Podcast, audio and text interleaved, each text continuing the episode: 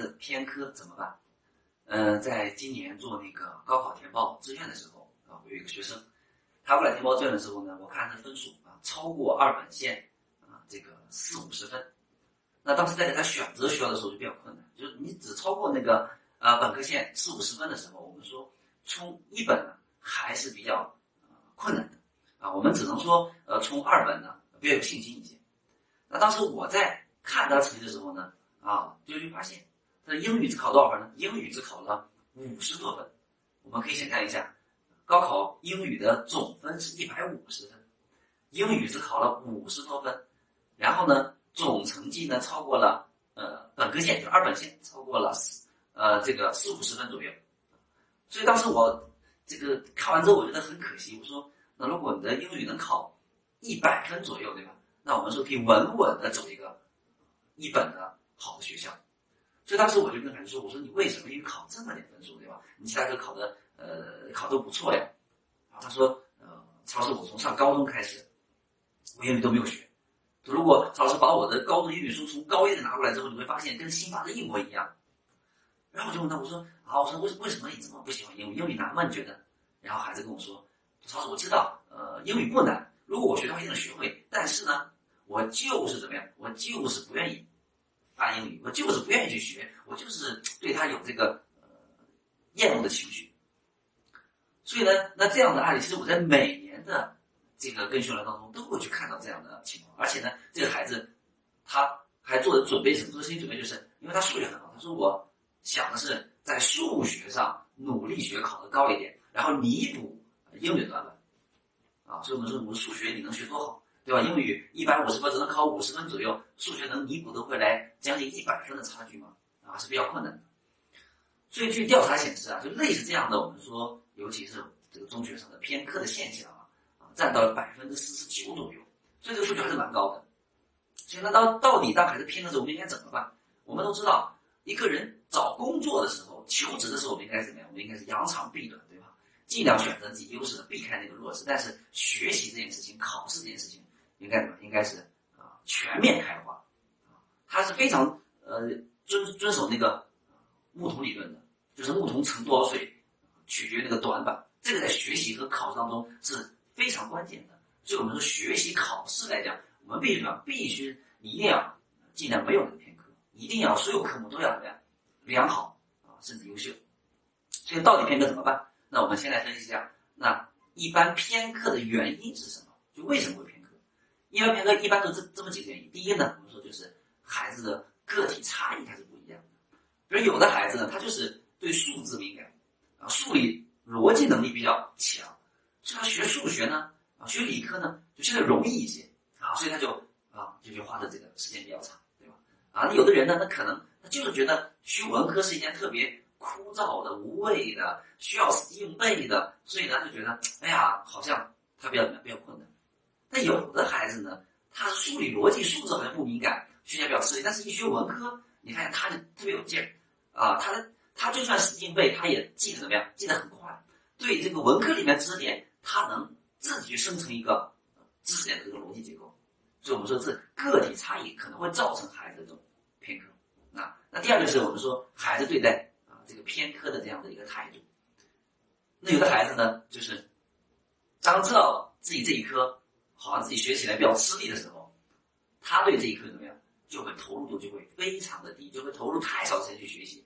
就像刚才我讲的那个学生一样，他在希望用自己数学这门优势学科去弥补英语，因为他已经放弃，已经不学了啊，说把高一的书拿过来，就像新发的一样。所以，那那这样情况的话，只会导致什么？只会导致这一科越来越差，啊，这这就是我们说啊，很多孩子偏科，对待偏科的态度，不能直接就怎么样，直接就不学啊，直接把所有时间都用在其他学科上。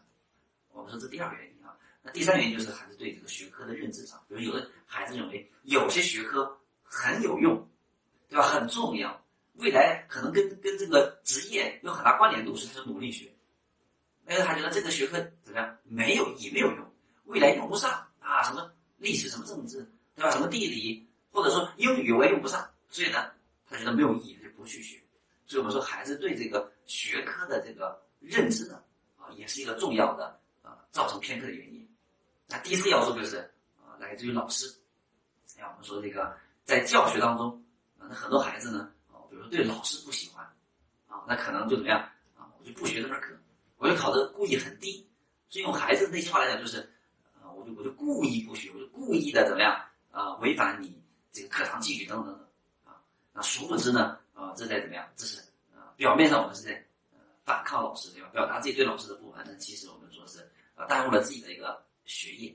所以老师对孩子影响是蛮大的，不光是影响偏科啊，在我日常咨询的很多的案例当中，很多孩子这种辍学啊、厌学甚至辍学，都跟老师有关系啊。比如说这。在最近两三年，有呃六七个这样的孩子，都是因为在学校里面感受到老师对他的偏见。比如很多孩子就说：“就老师就针对我，对吧？就是就是经常会说我，就是别人别的同学犯错他看不见，只要我一犯错他总能看得见。而且呢，呃，总是用那种嘲讽的口吻啊来去来去来去来去打击我，在班级里面，在公众同学的公众面前去嘲讽我的错误，这还在。这个呃，班级里面不光是在课堂里面就是不愿意学习，已经严重影响他在学校里面感受的情绪啊，所以最后可能就因为一科老师，就甚至就去选择辍学。所以我们说，这个孩子对老师的这个喜欢程度，也决定了孩子是否偏科啊。那在这一点上，我个人有很大的这个亲历的感受啊。相信我们应该每个人基本上都会遇到一个啊，自己很感兴趣的老师，可能也会遇到一个自己特别讨厌的老师，对吧？我记得我在初三的时候特别迷恋那个金庸的武侠小说啊，上课就就就在看。然后有一次在化学课上，啊，化学老师就把我叫出来说，说我看你上课注意不集中啊，没有人听见，对吧？所以这个时候，我们那会儿上的学校老师都都特别容易打人，所以那时候我很紧张的，就觉得哎，这个被老师看见了，对吧？挨揍是在所难免。但是呢，后来老师话锋一转，说了一句话，说，哎，小伙长得这么清秀，长这么好看，好好学习啊啊，这个这个只要好好学习。没问题，进去吧，啊，所以呢，你看，就这么一个话锋一转，就让我觉得，哎，我的错误被包容啊，老师还能夸我一个优点，所以在我看好小说，化学、物理都哐哐哐退步的时候，化学呢，从那节开始就非常快的进步上来，啊，包括我的英语，初一的时候开始学英语，学得很不好，啊，就是六十分左右，啊，因为觉得老师讲的太枯燥、太无聊，然后讲课这个老师连表情都没有，然后到了那个初二的时候换了英语老师。那英语老师不仅讲课讲得好，关键是，他，我能感觉他一直对我有眼神的关注，啊，经常叫我回答问题，所以英语的怎么样，就就就就学得非常好，以至于我在高中，当我是一个问题生的时候，我依然可以保持英语是能考一百多分，英语是排在最前面的，就因为这个老师不仅让我啊喜欢上他的课，更加点燃了我对这门学科的兴趣啊，所以我们说这个孩子跟老师的这样的一个。喜欢程度啊，也是一个非常非常重要的因素。好，那针对于我们说为什么偏科的话，那我们应该怎么办啊？那第一个，我们说，首先尊重孩子个体差异很多，啊，比如说我们孩子他的数理逻辑能力比较强，那我们可以鼓励孩子在这个学科上达到一个优秀的成绩，对吧？一百二十分满分，我们追求一百一十分以上；一百五十分满分，我们追求一百三十分以上，没有没有问题，对吧？那如果我们的孩子他在这种啊文科的历史、哲学、历史。地理、政治，对吧？或这种语言、语文、英语方面，如果是怎么样，相对比较吃力的话，那我们就降低期待，对吧？不去追求那个啊，像他擅长的科目一样追求那个啊，这个靠近满分，合理期待只要达到良好就可以，对吧？一百二十分，我们说你达到九十分以上就可以，对吧？一百五十分，我们达到一百分以上就可以，对吧？给孩子设置一个相对来说啊，这个这个合理的期待的目标啊啊，这是我们说第一个尊重个体差异。那么第二个就是一定要啊找出孩子这个偏科的原因来，对吧？也就是说，比如说对偏科的这个认知，还觉得啊，那我要用优势科目去弥补的弱势科目，这个时候要去引导孩子啊。有些像我跟孩子聊天，我就会提到我说，呃，如果你想考一个这个这个呃普通的本科大学，那你可能说有一科偏科，其他科目很优秀没问题。你只要想考一个一本以上的学校，想考个好大学，任何一门偏科都是。不太可能的，对吧？啊，都是拉后腿的。然后给他分析一下，你只有一科偏科造成的影响，造成总分会有多大的？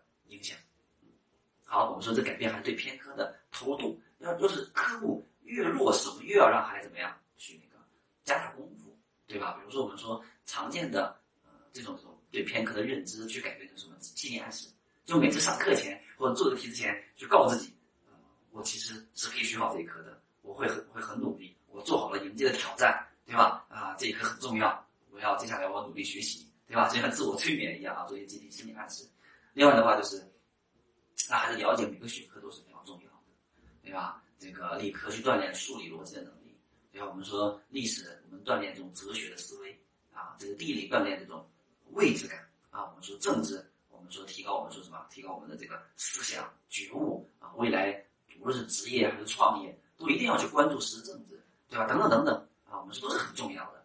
啊，最后就是孩子跟老师的这个关系。那如果作为老师的话，我们首先不要成为孩子讨厌的人，对吧？有误会我们要尽快澄清。如果我们家长的话，我们要。学会如何去建立老师，对吧？呃，不要，我们要做孩子跟老师之间沟通的桥梁，啊，不要去做什么啊，做去在孩子面前去抱怨老师，去批评老师，啊，让孩子自己怎么样，更去抵抗老师啊。所以我们说，呃，另外跟老师多沟通交流，对吧？可以去向他借力，去关注一下孩子。可能老师对孩子一两句赞美，可能就是能燃起孩子的这一刻的学习的兴趣和投入。好，那关于偏科我们就聊到这里。大家有任何的呃疑问、聊天啊，欢迎大家在评论区。